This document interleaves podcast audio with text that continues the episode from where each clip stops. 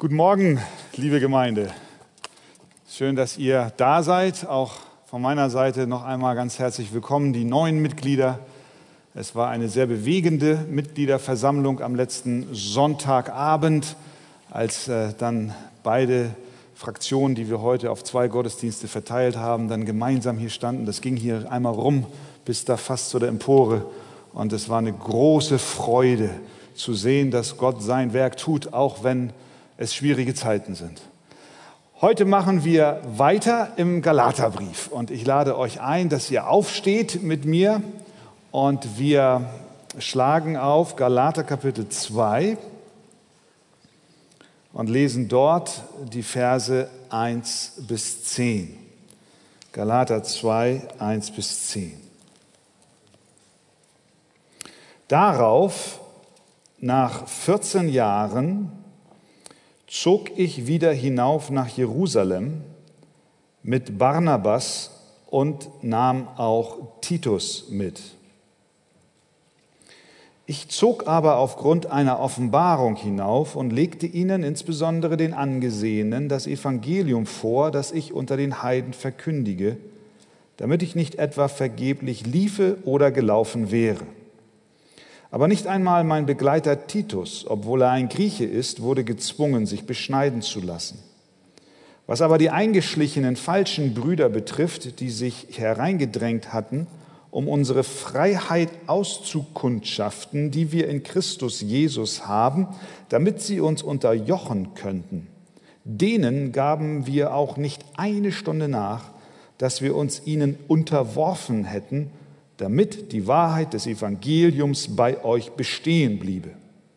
Von denen aber, die etwas gelten, was sie früher waren, ist mir gleich, Gott achtet das Ansehen der Person nicht. Mir haben diese Angesehenen nichts weiter auferlegt, sondern im Gegenteil. Als sie sahen, dass ich mit dem Evangelium an die Unbeschnittenen betraut bin, gleich wie Petrus mit dem an die Beschneidung, denn der, welcher in Petrus kräftig wirkte zum Aposteldienst unter der Beschneidung, der wirkte auch in mir kräftig für die Heiden. Und als sie die Gnade erkannten, die mir gegeben ist, reichten Jakobus und Kephas und Johannes, die als Säulen gelten, mir und Barnabas die Hand der Gemeinschaft, damit wir unter den Heiden, sie aber unter der Beschneidung wirkten. Nur sollten wir an die Armen gedenken und ich habe mich auch eifrig bemüht, dies zu tun. Amen. Jetzt dürft ihr Platz nehmen und eure Bibeln aufgeschlagen halten oder eure Smartphones, weil wir nun schauen wollen, was hier aus diesem Text für uns an Botschaft heute Morgen da ist. Der Apostel Paulus, wir haben es ja an den letzten Sonntagen gehört, er war sehr stark unter Attacke. Da waren Menschen, die behaupteten, dass wenn sich ein Heide bekehrt, er zunächst einmal beschnitten werden muss und die mosaischen Gesetze halten muss, um gerettet zu sein. Paulus trat dieser Auffassung gegenüber und verkündigte das Evangelium von Jesus Christus, nachdem wir allein durch den Glauben gerettet sind, ganz ohne Werke. Aber diese sogenannten Judaisten, die also sich auf das mosaische Gesetz beriefen, die ließen nicht locker, sondern attackierten den Apostel immer und immer und immer wieder.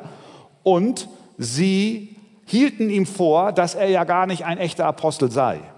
Denn er war ja nicht im Kreis der zwölf Jünger, sondern hat später erst eine Erfahrung mit Christus gehabt und so ihre Schlussfolgerung, wenn er nicht einer der Zwölfen war, ja dann, Paulus, ist auch das, was du verkündigst, gar nicht relevant. Und diesen ganzen Argumenten wendet sich Paulus ab Kapitel 1, Vers 11 zu, indem er nämlich ein Stück weit von seinem eigenen Werdegang berichtet. Darüber hörten wir am letzten Sonntag, wie er sich bekehrt hat, wie Christus in sein Leben getreten ist.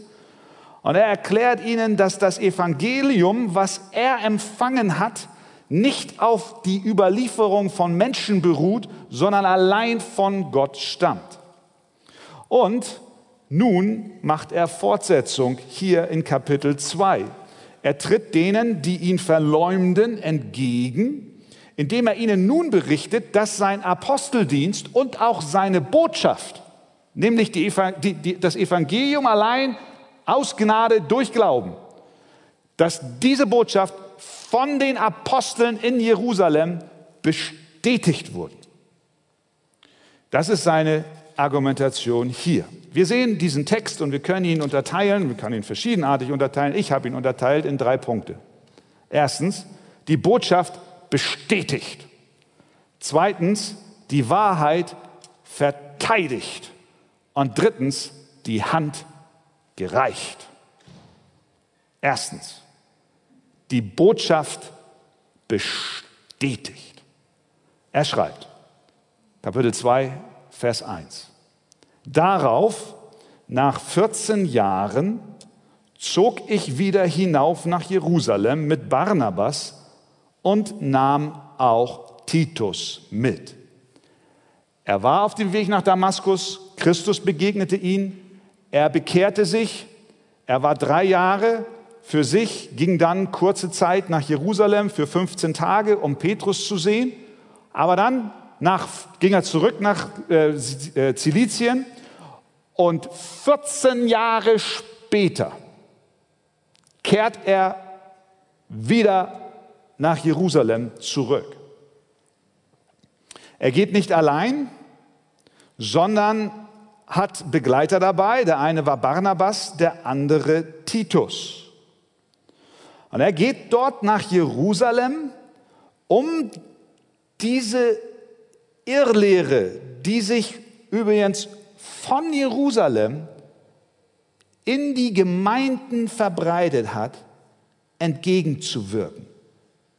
Und um sein Evangelium, was er von Jesus Christus bekommen hat, mit den Aposteln abzugleichen und bestätigen zu lassen. Er geht, wenn wir so wollen, in die Höhle des Löwen. Nicht in der Form, dass die Apostel gegen ihn waren, aber das ganze Umfeld der Judaisten, die ihre Zell, ihre Kern in Jerusalem hatten. Er geht dorthin. Und er nimmt jemanden mit. Titus. Titus, der sich durch den Dienst des Apostels bekehrt hat, der kein Jude von Geburt war, sondern ein Grieche, Querstrich Heide, unbeschnitten, aber durch die Gnade Gottes errettet wurde. Ein, ein Bruder im Glauben. Und er nimmt diesen Titus mit in die Höhle des Löwen, in das Zentrum der Judaisten. Das ist, das, das ist fast so, das ist ein ganz profanes Beispiel, bitte verzeiht mir das. Aber das ist fast so, als wenn du äh, einen Fan des FC St. Pauli mit in die damals Westkurve des Volksparkstadions nimmst und sagst, hier, das ist hier ein bekehrter Christ, aber der ist nicht beschnitten. Also das ist jetzt, ihr versteht. Der kommt da nicht heil raus, denkst du menschlich gesehen. In, in, in dieser Jerusalemer Umgebung. Dieser, dieser, dieser, dieser, dieser Gesetzesgeist, der, der kam von dort und verbreitete sich überall. Und er nimmt Titus mit. Und sie kommen dort nun zu den Aposteln. Und wir lesen, dass er dort ihnen das Evangelium dargelegt hat, was er empfangen und was er gepredigt hat.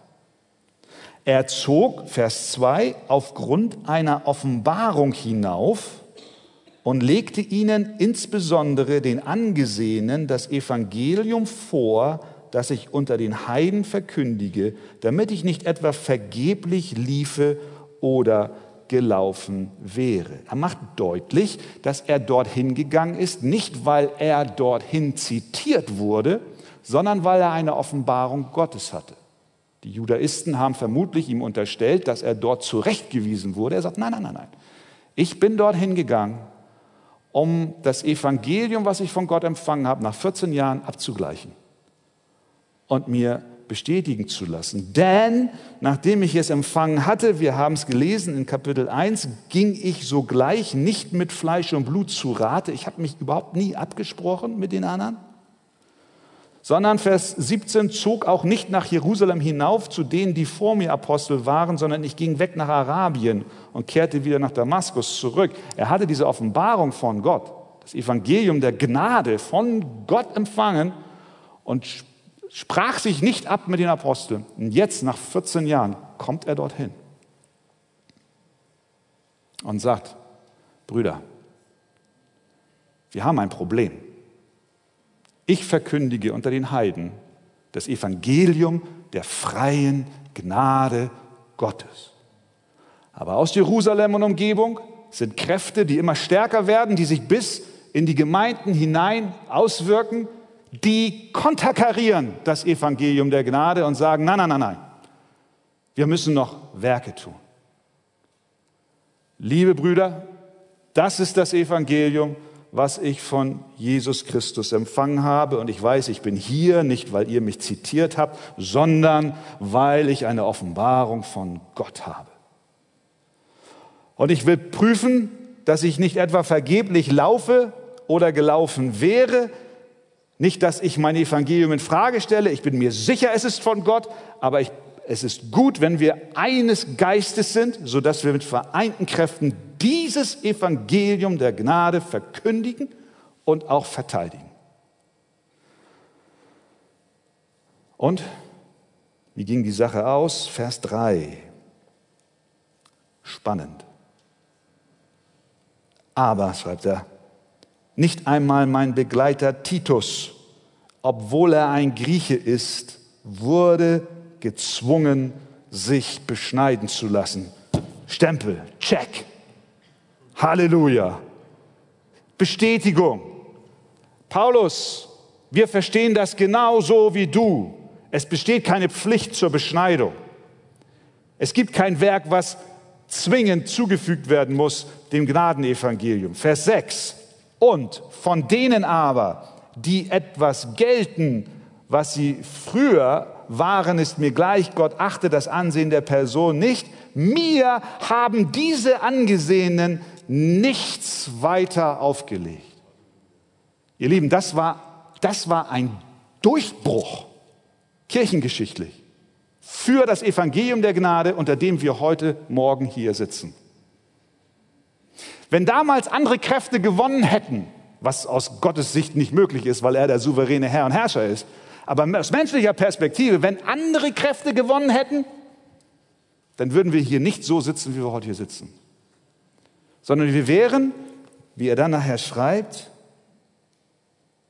wir wären unterjocht unter Regeln und Regularien und unter Gesetzen, die wir ständig bemüht wären zu halten und an denen wir immer und immer wieder scheitern würden und wir würden verzweifelt sein und wir werden, wir werden niedergeschlagen wären wir. Aber hier hat sich etwas entschieden. Das Evangelium der Gnade Gottes ist nämlich das Evangelium, was uns lehrt, dass Christus allein die Anforderungen des Gesetzes an deiner und meiner Stelle erfüllt hat. Halleluja. Und deswegen reicht es aus, wenn du Christus glaubst und sagst, Herr, ich glaube, du bist die Erfüllung des Gesetzes. Und durch den Glauben ist deine Gerechtigkeit, die du erworben hast, durch dein Gehorsam und durch deinen Tod am Kreuz mir zugerechnet. Und ich darf durchatmen. Halleluja. Das Evangelium der Gnade.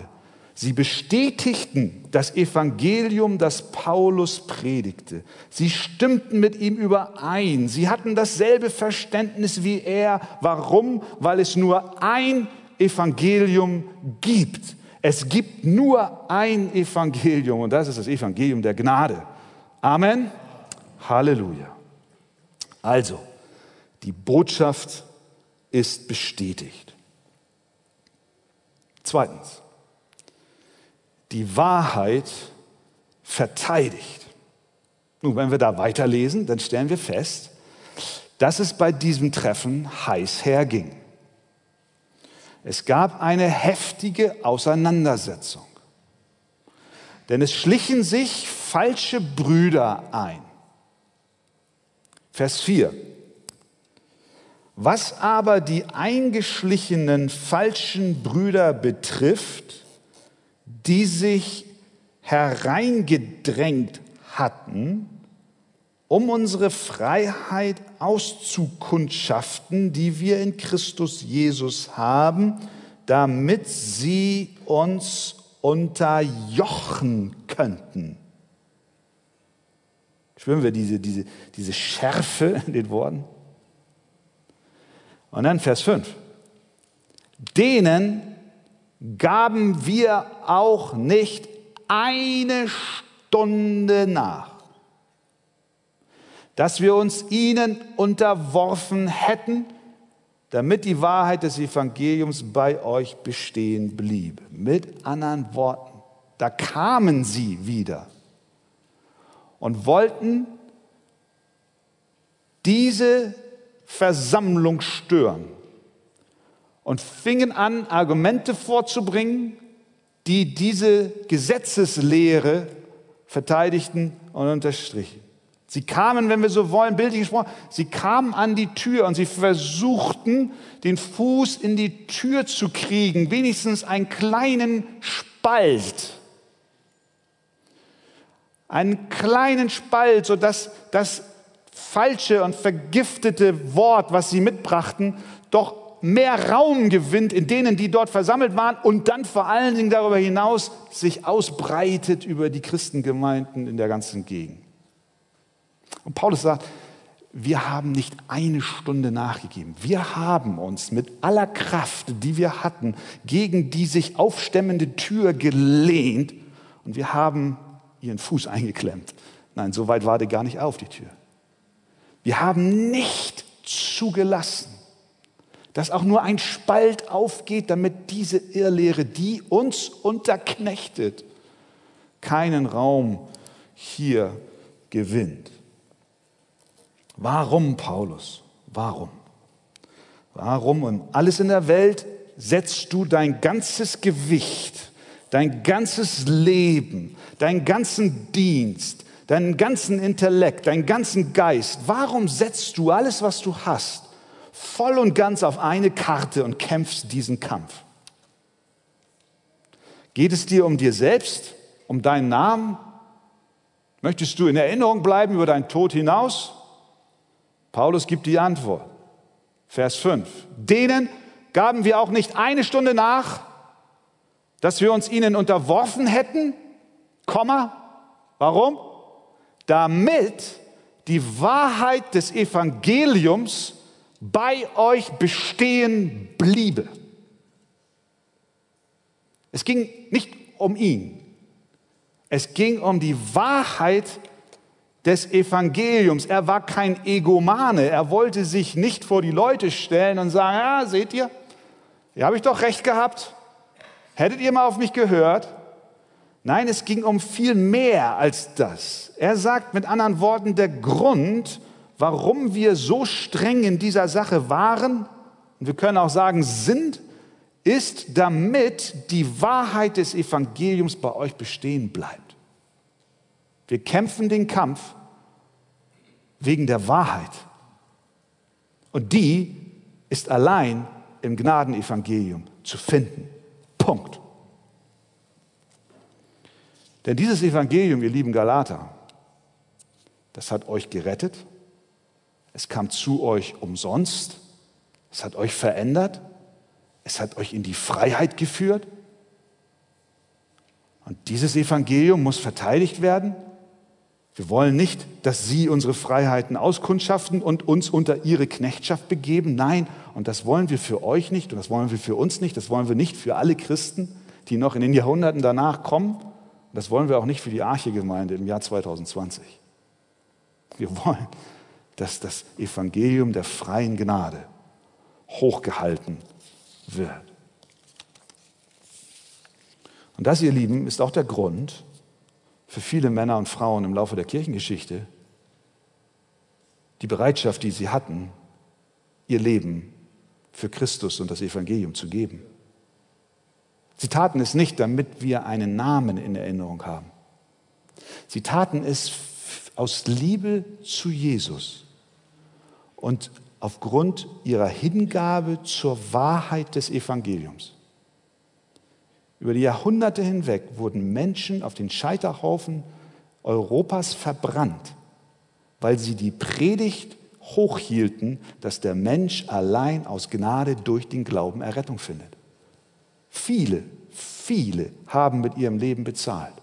Viele Bibelübersetzer, die dafür gesorgt haben, dass die Bibeln in der jeweiligen modernen Sprache übersetzt worden ist, haben mit ihrem Leben, mit ihrer Freiheit, mit ihrem Vermögen, mit ihren Familien bezahlt.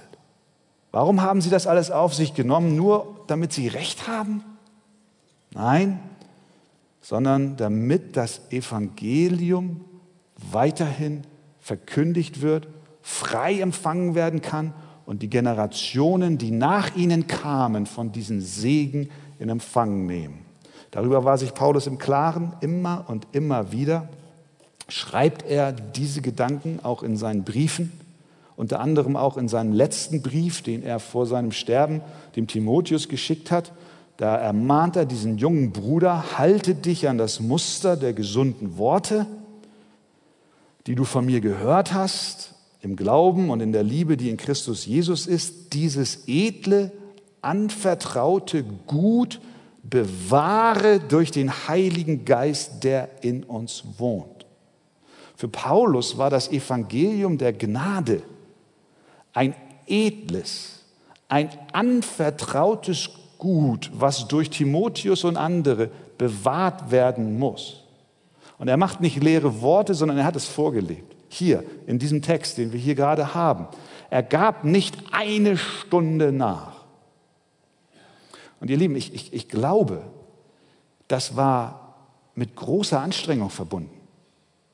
Selbst der intellektuelle, kluge Apostel Paulus musste sein ganzes Leben dafür einsetzen. Es war eine große Herausforderung.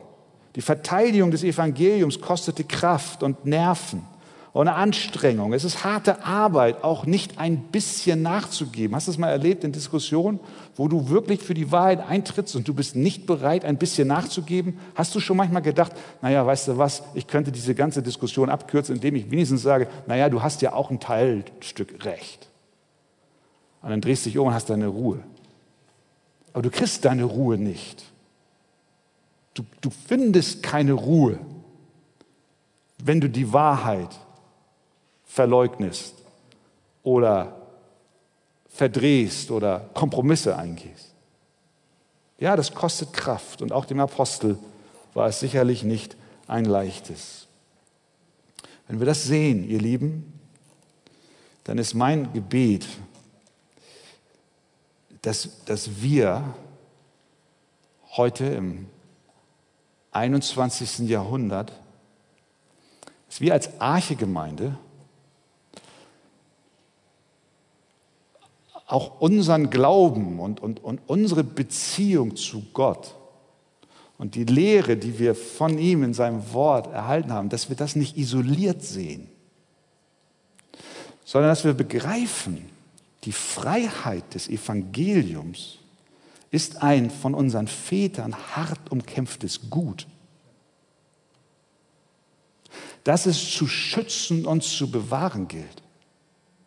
Es ist ein großer Fehler, wenn wir uns zurücklehnen und meinen, das Evangelium der Gnade sei selbstverständlich. So sind wir ja schließlich groß geworden. Und dann wird es auch in den nächsten Jahren und Jahrzehnten, vielleicht auch Jahrhunderten, unbefleckt bestehen können. Wir brauchen nicht glauben, dass der Kampf um das Evangelium Jesu Christi, wie es uns in der Schrift offenbart ist, dass der Kampf vorbei ist. Sondern es kamen im Laufe der Kirchengeschichte immer schon Kräfte auf, die das Evangelium attackierten. Und das hat sich bis heute nicht geändert. Liberale Tendenzen, die das Sühnopfer Jesu Christi in Frage stellen, die die Sündhaftigkeit des Menschen verleugnen, die die Gottheit Jesu Christi nicht wissen wollen, die die Auferstehung nicht für wahr erachten und die uns sagen, wir müssen das und das und das tun. Humanitäre Hilfen, dieses tun und jenes tun, um vor Gott gerecht zu sein. All das ist nicht wahr. Und wir müssen auch, und wir müssen uns darüber im Klaren sein, dieses Evangelium muss verteidigt werden. Er sagt, ich bin besorgt, dass die Wahrheit des Evangeliums bei euch bestehen bleibe. Und diese Sorge, die dürfen wir auch haben. Möge Gott uns helfen, dass wir jeder persönlich diesem Evangelium der Gnade treu sind und es auch den nachfolgenden Generationen weitergeben. Amen. Halleluja. Und drittens, der weitere Aspekt hier ist dann eine ganz, ganz wunderbare Handreichung. Vers 9. Oder wir lesen schon von Vers 6. Von denen aber, die etwas gelten, was sie früher waren, ist mir gleich, Gott achtet das Ansehen der Person nicht. Mir haben diese Angesehenen nichts weiter auferlegt, sondern im Gegenteil, als sie sahen, dass ich mit dem Evangelium an die Unbeschnittenen betraut bin, also an die Heiden, gleich wie Petrus mit dem an die Beschneidung, denn der, welcher in Petrus kräftig wirkte zum Aposteldienst unter der Beschneidung, der wirkte auch in mir kräftig für die Heiden. Und jetzt Vers 9, als sie die Gnade erkannten, die mir gegeben ist, reichten Jakobus und Kephas und Johannes, die als Säulen gelten, mir und Barnabas die Hand der Gemeinschaft. Was für ein herrliches Bild. Bei dieser so entscheidenden Debatte und Auseinandersetzung, in der es um so wesentliche Fragen der Gültigkeit des Evangeliums geht, die, die attackiert wurde von, von Irrlehrern und falschen Meinungen. Am Ende dieser Debatte sehen wir dieses Bild der Handreichung. Die Apostel in Jerusalem reichen dem Apostel Petrus die Hand und sie sagen, jawohl, jetzt marschieren wir weiter in einer großen Einmütigkeit, in einer großen Übereinstimmung und in einem Geist. Diese Handreichung war nicht einfach nur ein Händeschütteln, keine oberflächliche Zustimmung, sondern Ausdruck innerer Übereinstimmung. Und auch wir sollten unsere Hände denen reichen, die das Evangelium der Gnade Gottes furchtlos und vorbehaltlos verkündigen. Wir sollten nicht unsere Hände in die Tasche tun und sie unseren Brüdern und Schwestern, die für das Evangelium der Gnade Gottes in Jesus Christus eintreten, verweigern. Wir reichen den Pastoren, wir reichen den Gemeinden in unserer Stadt und in unserem Land die Hand, die dieses Evangelium der Gnade lehren und leben. Ohne Wenn und Aber. Aber ein zweites ist wichtig zu betonen. Basierend, basieren tut diese Einheit nicht auf netten Gefühlen oder aufgrund eines stark werdenden Einflusses des Zeitgeistes, der alle Unterschiedlichkeiten nivellieren will. Nachdem es egal ist, was wir glauben, denn es gibt nur eine Wahrheit. Einheit beruht nicht auf netten Gefühlen. Die Apostel suchten auch nicht den kleinsten gemeinsamen Nenner, sondern sie rangen um die Basis, auf der sie diese Einheit, die wir hier sehen, leben und praktizieren können. Das war nicht irgendein emotionales, aufgepeitschtes Treffen, an denen sie sich, bei dem sie sich zum Schluss die Hände reichten und sich in Kreis stellten und ein nettes Liedchen zum Abschluss sangen. Nein, das war Ergebnis einer theologischen Debatte und Auseinandersetzung. Und als sie sich, die, äh, sich gerieben hatten und sich auf das Wesentliche konzentriert haben und destilliert haben und herausgearbeitet haben, was sie wirklich glauben und was das Evangelium der Gnade von Jesus Christus ist, da reichten sie sich die Hand. Es war wichtig für sie festzulegen, was sie glaubten und zu erörtern, was sie nicht glaubten. Und erst dann gab es eine gesegnete Einheit. Und auch das, ihr Lieben, ist, ist so wichtig, auch für uns als Gemeinde. Wir haben uns gefreut äh, über die Gemeindestunde und über auch die Entwicklungen in den Stationsgemeinden. Und immer und immer wieder beten wir, auch als Leiterschaft, und ich weiß, die Gemeinde betet auch, wenn ich das höre am Dienstag, das ist eine Freude für mein Herz. Wenn ich von den Geschwistern dieses Gebet höre, Herr, segne unsere Brüder, die die Gemeinde leiten, und schenke ihnen und bewahre ihnen die Einheit im Glauben. Denn, das wissen wir alle, eine Gemeinde kann nur dann gesund wachsen und leben, wenn die Brüder, die in der Leitung sind und die Geschwister untereinander eins sind im Glauben. Deswegen ist es so gefährlich, wenn diese Einheit unterminiert wird und beschossen wird und von hinten angegriffen wird. Unser Gebet ist, Herr, bewahre uns diese Einheit. Und diese Einheit sehen wir hier, basierend auf einer gemeinsamen, gesunden Lehre stehend. Reichen Sie sich die Hand und entwickeln eine Kraft, wie wir sie selten zuvor gesehen haben. Das Evangelium ging raus zu Juden und zu Heiden.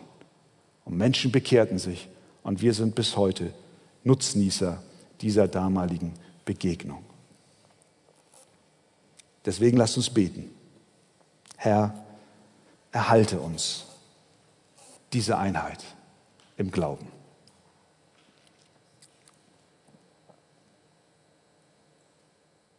Ja, und dann ist da noch Vers 10. Vers 9. Und als sie die Gnade erkannten, die mir gegeben ist, reichten Jakobus und Kephas und Johannes, die als Säulen gelten, mir und Barnabas die Hand der Gemeinschaft, damit wir unter den Heiden sie aber unter der Beschneidung wirkten. Nur sollten wir an die Armen gedenken. Und ich habe mich auch eifrig bemüht, dies zu tun. Wenn man das liest, dann denkt man, was soll das denn jetzt noch? Vers 10. Äh, geht die ganze Zeit um das Evangelium der Gnade und um, um Beschneidung, ja oder nein, und, und um Werke und so weiter. Und zum Schluss geben Sie noch mit auf den Weg Paulus, Barnabas, denkt an die Armen. Und ich habe mich auch eifrig bemüht, dies zu tun. Warum? Können wir fragen, steht dieser Vers da noch? Nun, da gibt es vielleicht verschiedene Antworten. Ich würde meinen, es ist ein Hinweis darauf, dass das Evangelium der Gnade, um das es hier in den ganzen Versen zuvor ging, nicht eine theoretische Abhandlung ist, ein Konstrukt, was man sich im Kopf zusammenlegt und zurechtlegt, sondern dass es das Herz ergreift. Wir werden neu durch den Heiligen Geist und dieses veränderte Herz streckt sich aus in Liebe und Dienst zu dem Nächsten. Das ist die Frucht die das Evangelium in den Gläubigen hervorbringt. Es ist nicht die Bedingung, die Hilfe für Arme die hier in Vers 10 angesprochen ist, ist nicht ein Werk, was zur Rettung notwendig ist. Nein, aus Glauben allein, durch Glauben allein, aus Gnade sind wir erlöst. Aber wenn wir ein neues Herz bekommen haben, dann wird der Heilige Geist in uns aktiv und er verändert uns und er schafft Früchte des Geistes, der Liebe und der Langmut und der Geduld und, der, und hier auch der Nächstenliebe, der Hilfe für die Armen. Dieser Vers bringt eine, ich finde, eine sehr gesunde Balance hinein zwischen gesunder Lehre und praktischer Hilfe. Ein Kommentator schreibt Folgendes dazu. Dies ist die Tragödie des konservativen Christentums im letzten Jahrhundert. Evangelikale haben sich an das Evangelium erinnert, aber die Armen vergessen. Die Tragödie des liberalen Christentums ist andererseits, dass es sich an die Armen erinnert, aber das Evangelium vergessen hat. Die Konservativen erinnern sich an das Evangelium, vergessen die Armen. Die Liberalen erinnern sich an die Armen, aber vergessen das Evangelium. Und so der Kommentar weiter. Zum Beispiel sind viele Kirchen in der Stadt, in denen ich Pastor, in der ich Pastor bin, bestrebt, an nächtlichen Unterkünften für Obdachlose, Vorratskammern oder anderen sozialen Diensten teilzunehmen, sprechen aber nie über den Sündenfall, den Zorn Gottes, die ewige Bestrafung in der Hölle und die Ersatzsühne oder die Vergebung der Sünden durch das Blut Jesu Christi. Man kann von zwei Seiten vom Pferd fallen. Entweder man macht humanitäre Hilfe ohne dem Evangelium oder man hat das Evangelium ohne Werke. Der Mann, der dabei war, als Paulus und Barnabas in Jerusalem waren, war Jakobus, einer der Apostel. Er schreibt später in seinem Brief, wenn nun ein Bruder oder eine Schwester ohne Kleidung ist, das ist Jakobus 2, Vers 15 und folgende, und es ihnen an der täglichen Nahrung fehlt und jemand von euch würde zu ihnen sagen, geht hin in Frieden, wärmt und sättigt euch, aber ihr würdet ihnen nicht geben, was zur Befriedigung ihrer leiblichen Bedürfnisse erforderlich ist, was würde das helfen? So ist es auch mit dem Glauben, Jakobus weiter. Wenn er keine Werke hat, so ist er an und für sich tot.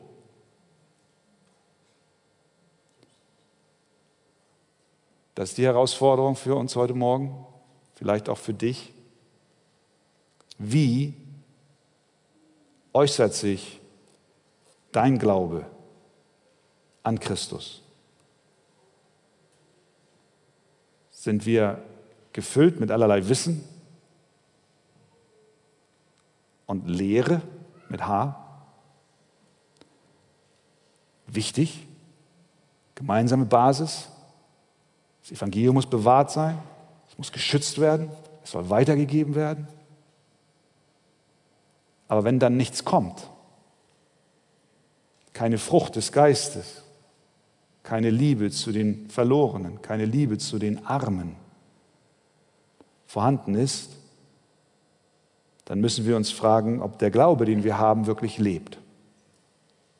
Oder ob er, wie Jakobus schreibt, nicht doch tot ist. Die Bibel ist ganz praktisch, sehen wir das? Super praktisch, super hilfreich.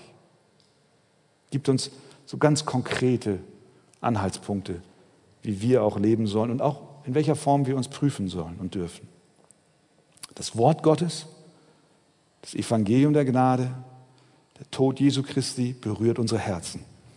Und wir sagen, danke Jesus. Halleluja, du hast mich erlöst. Und dann darf diese Liebe, die Gott durch seinen Geist in unser Herz hineingelegt hat, dann auch ausfließen und hinüberfließen zu dem Nächsten und zu anderen. Und das ist unser Gebet auch für diese Gemeinde, immer und immer wieder. Für jeden Einzelnen, für mich persönlich, für uns als Individuen, aber auch als Gemeinde. Mögen wir, mögen wir diese Balance haben. Das Evangelium zuerst, aber dann auch Menschen helfen, sodass die Welt erkennt, dass wir Gottes Kinder sind. Willst du in diesem Gebet mit einsteigen? und dich auch wo nötig verändern lassen. Gott helfe dir, Gott helfe mir. Und die ganze Gemeinde sagt Amen.